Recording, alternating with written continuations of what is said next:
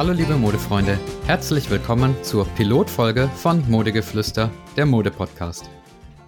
Ich habe ein Problem, das bestimmt viele von euch kennen.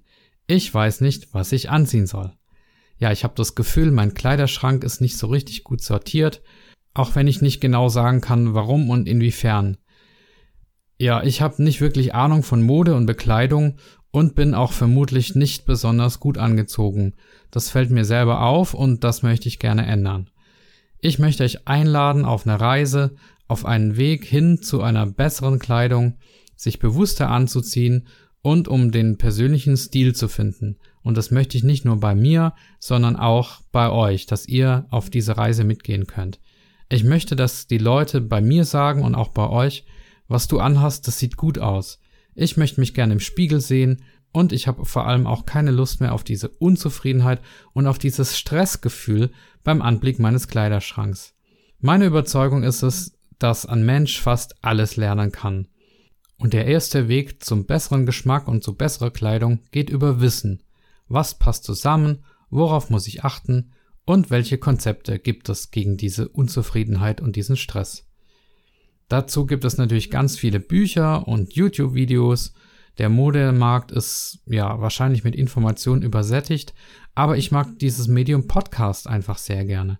Podcasts sind intim, sie gehen direkt ins Ohr und man kann sie eben auch bei Gelegenheiten hören, wie beim Autofahren, in der Badewanne, beim Kochen, Bügeln, egal was, wo man eben kein Video anschauen kann. Und dadurch werden sie zum idealen Alltagsbegleiter. Ich höre auch selber Podcasts und ja, zu fast allen Dingen gibt es Podcasts, aber welche mit Bekleidungstipps? Ich habe jedenfalls bisher nicht so richtig gefunden und daher beschlossen, selber einzumachen, auch wenn ich ausdrücklich betonen möchte, dass ich dafür ja nicht besonders qualifiziert bin. Zumindest ähm, habe ich bisher beruflich nichts mit Mode gemacht. Und ich möchte auch noch eine andere Sache betonen. Der Podcast richtet sich an Männer, an Frauen, auch an diverse, jung, alt, also frei nach dem Motto Mode für alle.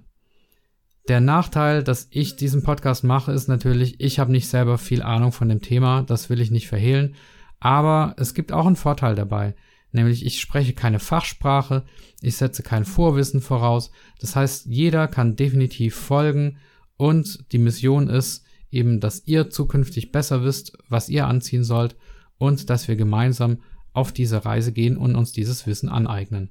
Ich verspreche euch, wenn ihr alle Folgen hört, bei der hundertsten Folge wisst ihr Bescheid, kauft bewusster, kleidet euch bewusster und habt einen besseren Stil.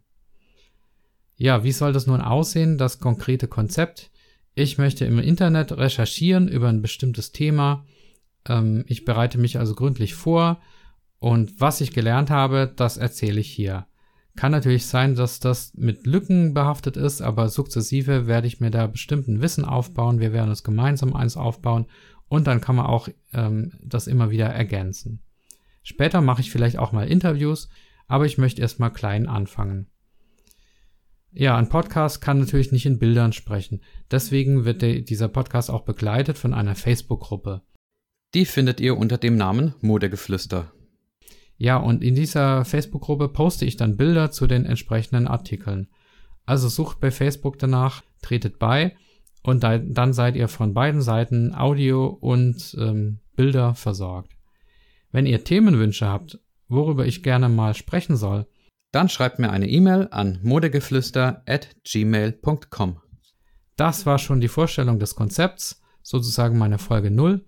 Die erste inhaltliche Folge kommt dann in Kürze separat.